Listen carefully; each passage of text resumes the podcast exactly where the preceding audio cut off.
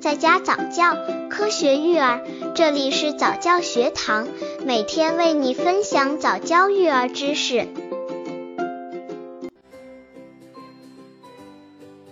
二十四，如何防止婴儿呛奶？其实很多时候，婴儿呛奶发生的很突然，而呛奶发生时就要进行紧急急救，不然宝宝很有可能会在短时间内因为脑部缺氧而死亡。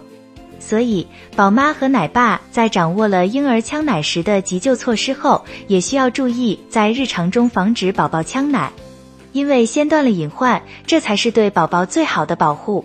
刚接触早教育儿的父母，可以到公众号早教学堂获取早教育儿课程，让宝宝在家早教，科学育儿。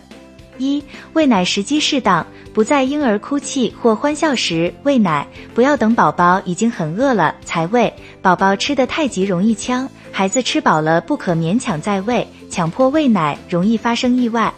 二、姿势体位正确，母乳喂养宝宝应斜躺在妈妈怀里，上半身呈三十杠四十五度，不要躺在床上喂奶。人工喂养宝宝吃奶时，更不能平躺，应取斜坡喂，奶瓶底高于奶嘴，防止吸入空气。三、控制速度，妈妈泌乳过快奶水量多时，用手指轻压乳晕，减缓奶水的流出。人工喂乳的奶嘴孔不可太大，倒过来时奶水应呈滴，而不是呈线流出。四、注意观察妈妈的乳房，不可堵住宝宝鼻孔，一定要边喂奶边观察宝宝的脸色表情。若宝宝的嘴角溢出奶水或口鼻周围变色发青，应立即停止喂奶。对发生过呛咳的婴儿、早产儿，更应严密观察或请医生指导喂哺。